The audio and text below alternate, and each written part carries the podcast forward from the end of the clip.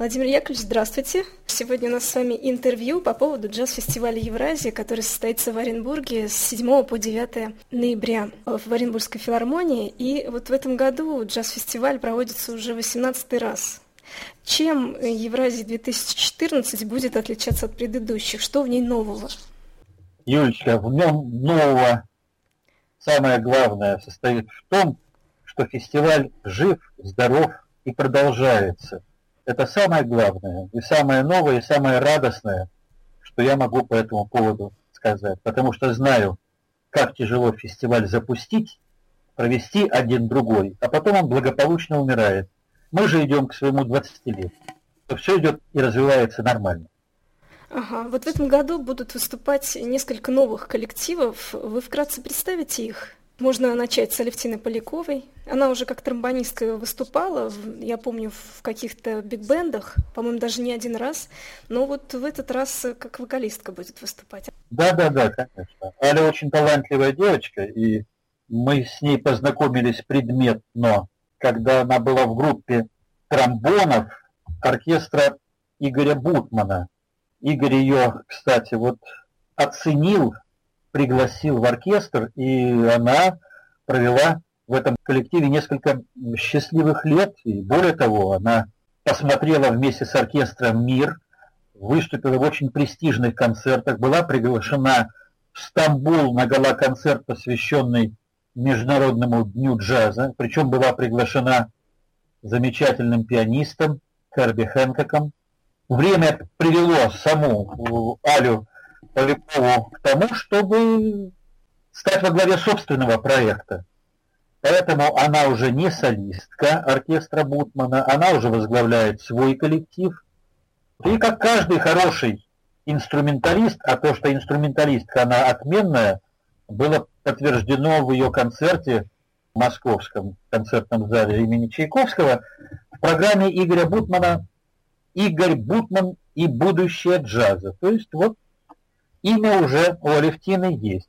Ну а то, что у нее талант вокалистки открылся, это только плюс. Это говорит о том, что у нее инструментальное мышление, которое очень удачно соседствует с мышлением вокальным. Братья Лопес и друзья, кубинцы, которые уже не первый год живут в Москве, сотрудничают с нашими джазовыми музыкантами и собрали свой ансамбль «Братья Лопес» и друзья. Вот под друзьями подразумевается как раз известные московские музыканты. Это ярко выраженный латиноамериканский, кубинский проект, достаточно горячий, живой, заводной. У нас вообще прекрасно относится к бразильской музыке, к латиноамериканской музыке как таковой.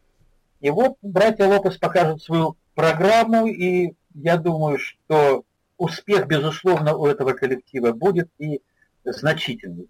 Потому что зимой эта музыка воспринимается с особой страстью, поскольку за окном филармонии будет легкий морозец, и латина разогреет публику. Гурманы блюза. С этой группой я познакомился на фестивале Архангельск блюз. И, откровенно говоря, был покорен. Прекрасный английский язык, прекрасный репертуар, состоящий из блюза в соединении с роком, с ритм-блюзом. Это такая классика в прекрасном исполнении. И это троица музыкантов, я очень рад, что все сложилось так, что они приедут в Оренбург. Вот впервые. Это не подлинные гурманы, потому что знают блюз вдоль и поперек, и прислали мне вчера электронное письмо, что специально для Оренбурга они готовят новую программу. Не был в Оренбурге на наших фестивалях Фредерик, Белинский. Это целая отдельная история. Француз, получивший во Франции прекрасное классическое образование, окончил Национальную консерваторию в Париже, русскую консерваторию в Булоне. Его родственник, прадед, неистовый Виссарион Белинский. Что вот, это, вот это очень интересный факт.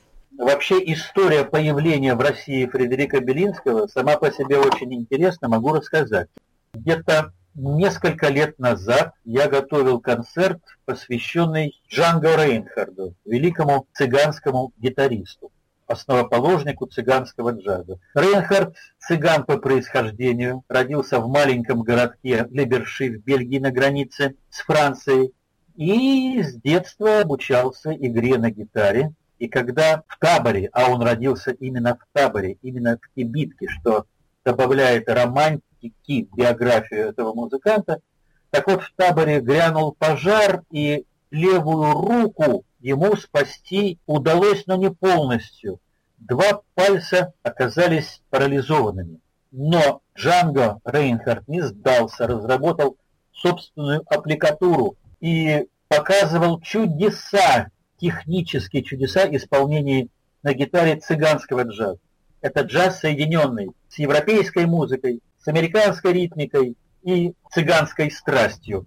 Это было нечто. И когда в середине 30-х годов, уже обретя известность, он встретился в Париже со знаменитым скрипачом Стефаном Грапелли, они как раз и собрали тот знаменитый квинтет, в котором играли два гитариста, Грапелли, контрабасист. Это яркое акустическое исполнение виртуозной музыки. И вот когда я искал музыканта для вечера памяти Джанга Рейнхарда, я совершенно случайно оказался на связи с Алексеем Козловым, народным артистом России, моим добрым другом, товарищем, и сказал, Алексей, ты не в курсе дела, где бы достать импортного музыканта, желательно француза. Он говорит, слушай, я вот на днях получил письмо от дамы, которая представляет Федерика Белинского как продюсер. Свяжись с ним. Может быть, что-то из этого и получится. Связался, получил какой-то демо-материал. Фредерик приехал, очаровал Москву. И с тех пор живет между Москвой и Парижем, выступая в различных проектах, касающихся джаза мануш, цыганского джаза. Более того, я был рад, когда мы вместе с ним в декабре прошлого года провели фестиваль с участием легенд французской джазовой гитары. Это был потрясающий фестиваль, он прошел в течение одного вечера в Московском дворце на Яузе. И я думаю, что Фредерик Белинский со своим трио будет подлинным открытием для оренбургской публики. Ирина родились с новым проектом, незабываемым. Но я думаю, что Ирочка просто порадует нас прекрасным исполнением джазовых стандартов. Тюк Эллингтон и Гершвин, и Джером Керн, и какие-то очень славные фрагменты из мюзиклов в джазовых обработках. То есть это вокальный праздник джаза. Она сейчас с огромным успехом выступила, я посмотрел, так сказать, отзывы в Канаде и в Штатах во время своего турне в составе прекрасных музыкантов, куда входили, кстати, братья Бриль и так далее, и так далее. Вот что касается Ирины Родитель. Ага, ну вот сейчас э, вы рассказали о новых коллективах, которые у нас еще не были. А есть музыканты, которые уже не в первый раз к нам приедут на фестиваль. Вот чем именно они привлекли ваше внимание в этот раз? И, может быть, какие-то новые программы, новые составы они привезли с собой? Олег Киреев, один из моих любимых саксофонистов. Мы только что с ним пару месяцев назад были на самом арктическом нашем джазовом фестивале, и он представил программу, э, которую назвал «Танцы шамана», это великолепная этника, соединенная с джазом, северная этника. Вообще Олег специализируется по этномузыке, по музыке российской, башкирской, татарской, владеет в совершенстве искусством горлового пения. Все, что делает Олег, превращается в джазовые спектакли с разными красками этномузыки. Причем это действует магнетически на публику, когда Олег не только играет, а играет он блистательный саксофонист. Я думаю, что он входит в число крупнейших тенор-саксофонистов современного джаза. Вот, об этом говорят его многочисленные поездки, записи в Соединенных Штатах, Великобритании. Ну, об этом отдельный разговор. Угу, он как-то привозил, по-моему, американского вокалиста Николас Бирд, по-моему, с ним, да, выступал? Совершенно верно. Три или четыре назад, я уже не помню точно. Его проекты как кубик Рубика. Он может менять стилистику, но при этом всегда остается верным уже найденной звонкой своей ноте в плане э, работы в этно-джазовой манере. Но в этот раз он именно этническую музыку привезет, то есть не будет э, джазовых стандартов, не будет вокала, традиционного такого джазового, да? Я думаю, будет все. Все будет.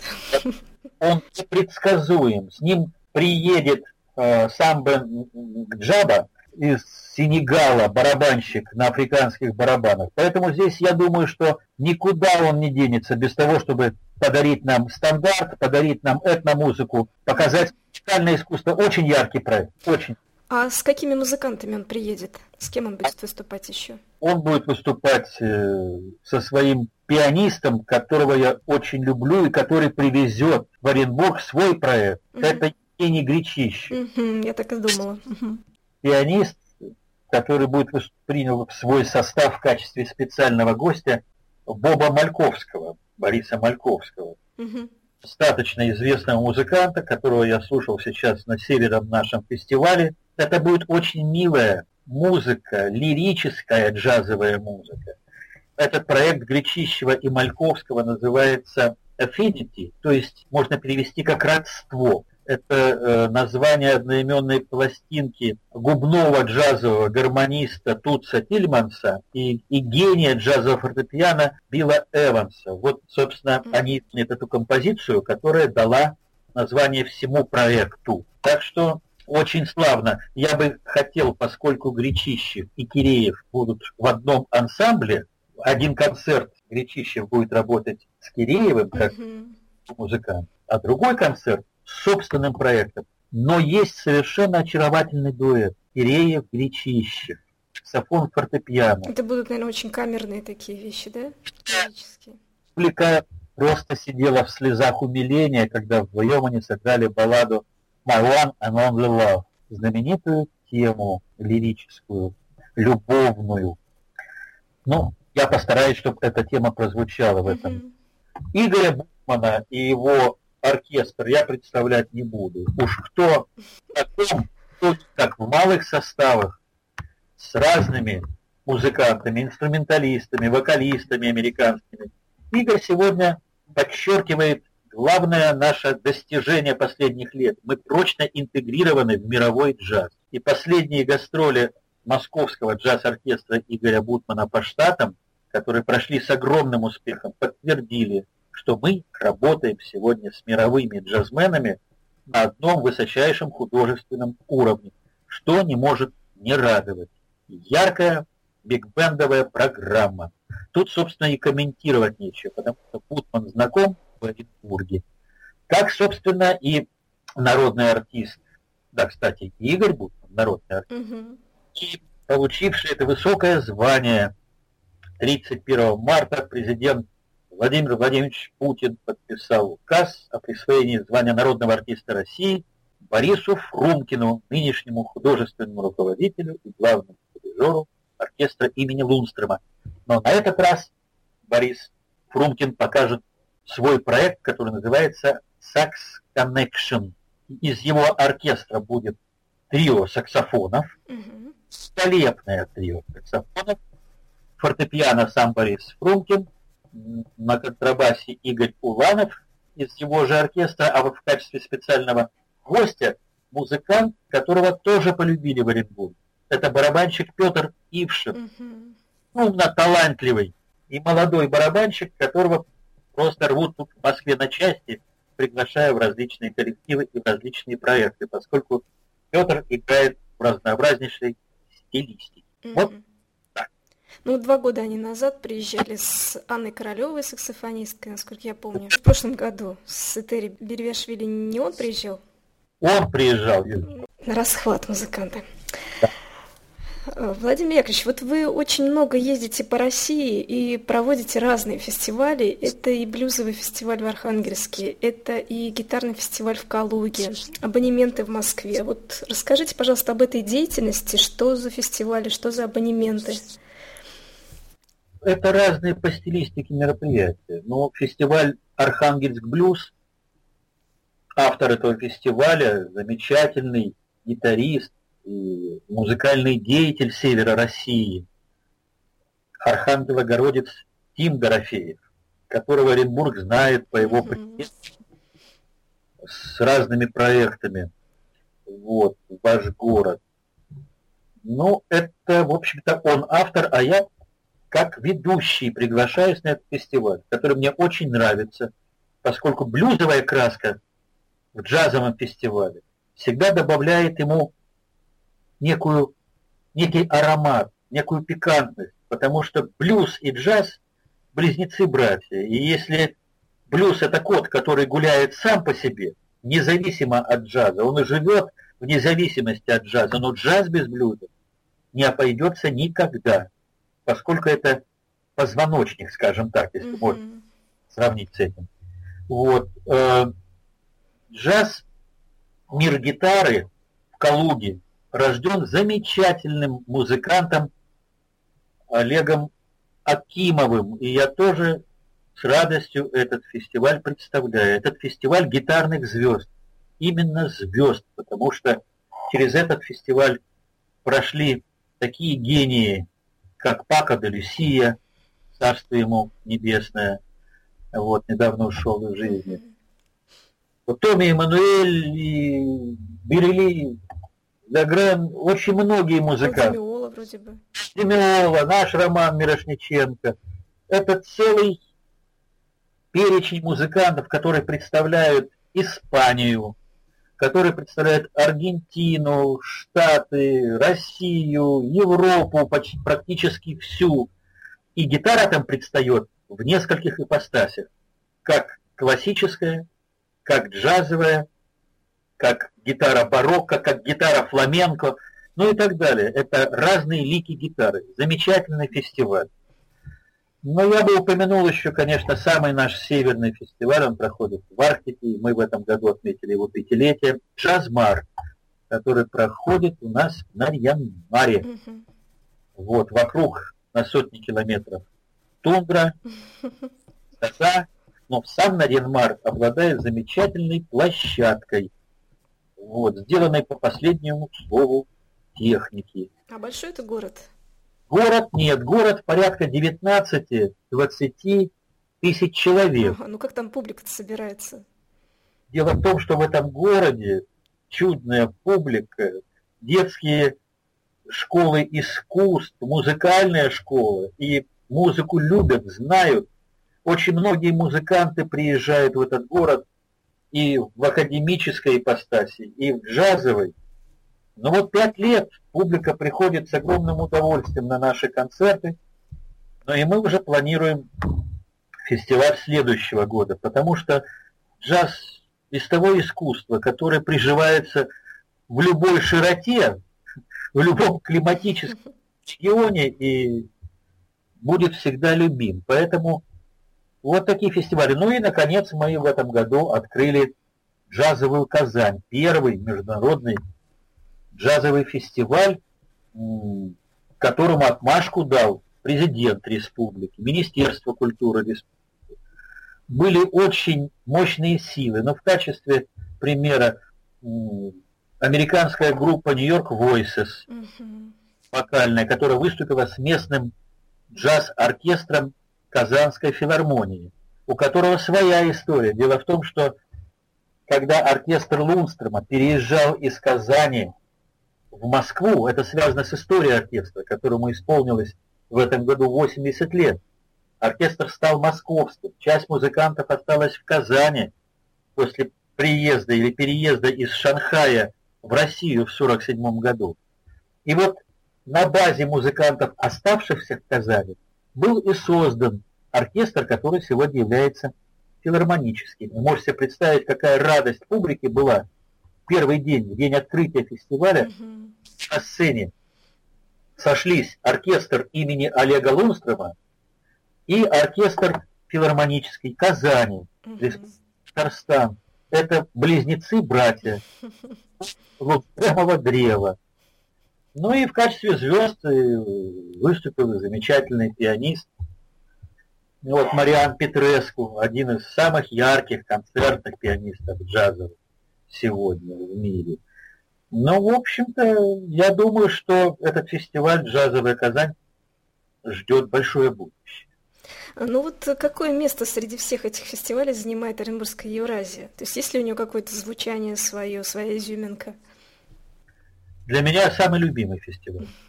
Ну, во-первых, этот фестиваль связан с Юрием Сергеевичем Саульским, которого мне не достает каждый день. наверное, потому что удивительная личность с удивительным магнетизмом, с удивительным интеллектом, умением дружить, умением любить музыкантов, дорожить каждым из них. Он дал дорогу десяткам, если не сотням прекрасных музыкантов. Вот. И Оренбург этот фестиваль принял, принял и концепцию того, что в центре Евразии находится город, который объединит музыкальные вкусы, пристрастия, саму музыку, музыкантов из разных стран мира. Именно вот в этом городе, пограничном городе, но ставшем для музыкантов городом дружбы, братства, общения, возможности поиграть с джемой, ну и просто подружиться.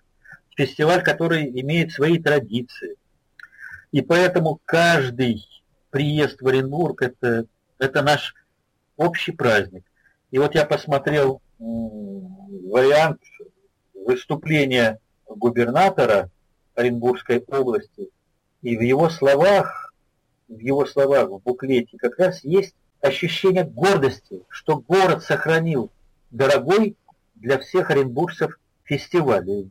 Когда так относятся наши руководители к музыкальному празднику, значит, культуре на Руси жить. Жить и академической, и джазовой, и хореографической, любой другой. Так уж мы устроены. Мы обязательно должны иметь поддержку властей придержащих и понимание значимости любого искусства для того или иного города. Поэтому Оренбург стал одной из джазовых столиц России, что очень радует. Ну вот 18 лет это такой огромный срок. Э, а вот расскажите немножко о кухне джазового фестиваля. То есть в чем самая большая сложность организации таких вот крупных мероприятий, как джазовый фестиваль? Обычно это многодневные мероприятия, то есть много участников. Вот какие сложности испытывают организаторы? Ну, я не хочу детализировать, но скажу, что джазовый фестиваль – это своеобразное предприятие котором надо учитывать экономический аспект, потому что музыканты приглашаются из разных стран мира. Надо умело вести переговоры, чтобы пригласить тех, кто в мире джаза известен, хорошо знаком, может представить такой уровень искусства, который, в общем-то, составляет высокую планку художественного фестиваля. Это экономическая составляющая это творческая составляющая, с которой, наверное, и надо было начинать, потому что у фестиваля есть один из принципов, это принцип неповторяемости состава. Фестиваль должен все время зажигать какие-то новые грани, представлять больший круг музыкантов, играющих в разной стилистике. Невозможно провести фестиваль только в свинговом ключе. Поэтому мы добавляем и блюзменов, и музыкантов, исповедующих современный джаз, включая этно-джаз, включая музыку латина, включая какие-то электронную начинку джазовую. В общем, это целый спектр. И поэтому тут, конечно, и подбор творческий, и умение, кстати, соединить музыкантов Запада и Соединенных Штатов с музыкантами российскими. Ведь образовались за последние годы очень яркие творческие дружбы, когда американцы и играют с нашими, и поют с нашими, абсолютно доверяя друг другу. А самое главное доверие – это доверие высокого творческого накала, умение выступать на одной сцене на равных. Так что я не буду говорить о каких-то больших сложностях. Mm-hmm случае эти сложности потом материализуются на сцене как, как радость и счастье.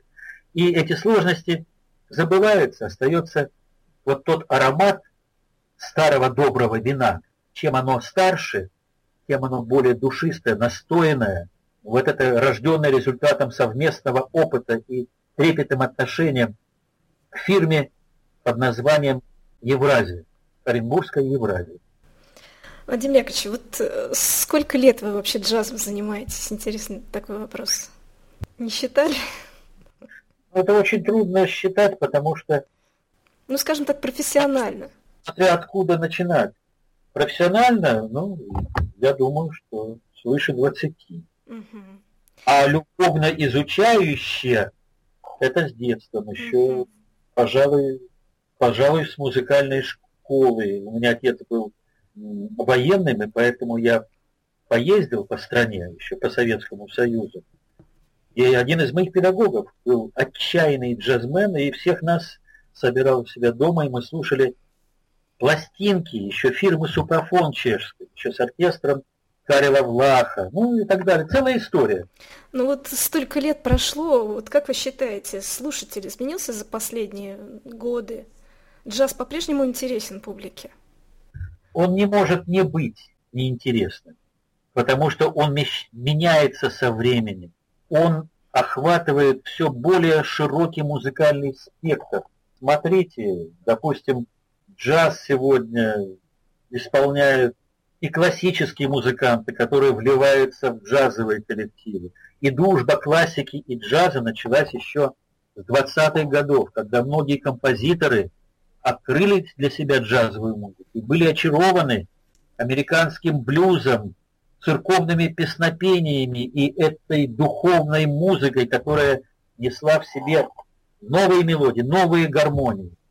И потом джаз все время экспериментировал. Он развивался на базе биг-бендов в 30-е 40-е годы. Потом вывел на сцену джазовых солистов во времена бибопа. Потом вернулся к своим черным корням, как в хардбопе, когда музыканты опять вернулись к блюзу, опять вернулись к своим духовным корням. Джаз экспериментировал в области соединения с академической музыкой, вот рождение такого замечательного джазового течения, оно называлось третье течение попытка совместить джаз с академической музыкой. Джаз слился с роком, образовался джаз-рок, роковая э, ритмика. Или джаз стал впитывать в себя этнокультуру, новые традиции формирования инструментальных составов с акцентом на электронику, 70-е годы особенно. Появление Чика Корея с его огромным, мощным ну, потенциалом электронной музыки, с Майлсом Дэвисом, который сделал невероятно много во всем том, что касается развития джаза от бибопа до наших дней. То есть он не может не быть, не быть неинтересным, поскольку сам отмечает в мировой музыкальной культуре интерес, который будет подпитывать его всегда. И сам джаз подпитывает себя и подпитывает публику, который не успевает отвечать иногда на вопрос, а что это такое? И во что джаз превратился уже в новом 21 веке? Куда он идет? Да никуда, он просто саморазвивается, как здоровый, творческий организм, удивительно талантливый и удивительно толерантный к мировой музыкальной культуре. Так что я думаю, что джазу ничего не грозит. Стиль меняется лишь в одном в возрасте. Угу. Все остальное развивается вместе с людьми. Ну а вот, может быть, некорректно я сейчас э, вопрос задам. Какой стиль джаза или направление джаза сейчас наиболее популярен, что ли, вот и в мире, и в России? Я думаю, это зависит от того, какая публика приходит на тот или иной концерт. Я знаю, что есть огромная категория любителей эры 30-х, 40-х, эры свинга. Я знаю, что никто никогда не променяет оркестр, правда уже в записях, да, собственно, и в блестящей форме находящийся сегодня оркестр Каунта Бейси, легендарный, или музыку Дюка Эллингтона, и я могу тут называть музыку братьев Дорси, Вуди Герма, Глена Миллера, Бенни Гудмана, отдельный пласт публики, который всегда будут приходить на старый добрый удивительно мелодичный, яркий оркестровый джаз. А я знаю публику, которая будет игнорировать свинговые концерты, но с удовольствием придет на фри-джаз, с удовольствием придет на концерты современной импровизационной музыки, где границы джаза весьма условны. Вот недавно мы работали с Аркадием Шелклопером, наша блистательная музыка, яркая, тонкая, интеллектуальная – Поэтому выделить, а что сегодня популярно, Многие играют уже накатанных джазовых стилях, таких как бибоп или постбоп, как мы его называем, джаз малых составов, настойный на ураганной ритмике, импровизационной технике, филиграннейшей. И в то же время никуда не уйдет джазовая баллада, которая по красоте ни с чем не сравнима. Балладисты дали толчок джазовой лирики, я бы назвал ее даже любовной лирики, потому что краше, тоньше и филиграннее для, ну, для джазового музыканта, чем баллада нет. Это разговор выходит прямо на сердце слушателя. Но я не думаю, что куда-то исчез, скажем, этно-джаз. Смотрите, какие сегодня ансамбли собираются. Вот Олег Киреев привезет сенегальского барабанщика. Угу. И вы поймете, как все-таки в рамках одного проекта работает мышление каждого музыканта, который привносит в этот жанр что-то свое. Поэтому мы, скорее всего, будем говорить о том, что джаз – это огромный, общий для любителей жанра дом. Просто каждый зайдет в этом доме в свой, в свою, в свой зал, в свою комнату, в свою нишу, но уважая ну, всего этого грандиозного музыкального монстра, начиная от джаза раннего, новоорлеанского, и кончая изысканный современный джаз с его, с его находками и изысками в области ритма, гармонии, мелодии и так далее.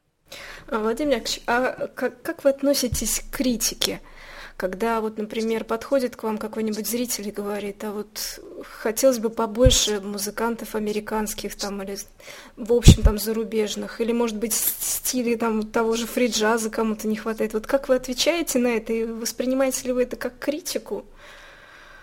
Нет, я это воспринимаю как любовь того или иного зрителя к тому джазу, вот, который он исповедует прежде всего в своей душе и относится с любовью Потому что любить всех женщин в мире, как вы понимаете, очень сложно.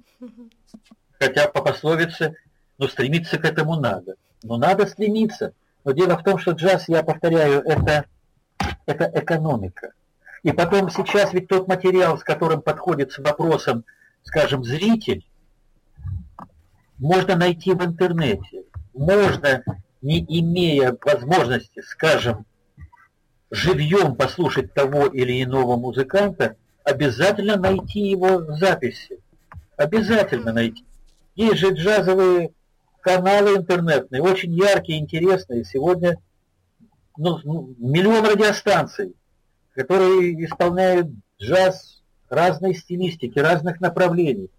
Поэтому я всегда внимательно выслушаю и скажу, что того или иного джазмена, допустим, привести по иным причинам сложно, но его можно послушать там-то и там-то. Я всегда порекомендую, посоветую. А уж если есть возможность привести его в Оренбург, когда все срастется, экономика с творчеством, ну тогда мы будем только рады. Только рады. Поэтому пусть задают вопросы, пусть почаще высказывают свои желания.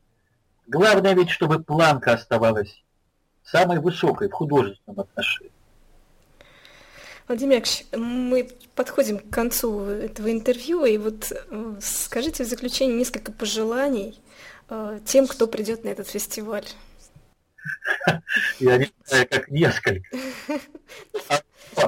Я одно я выскажу непременно.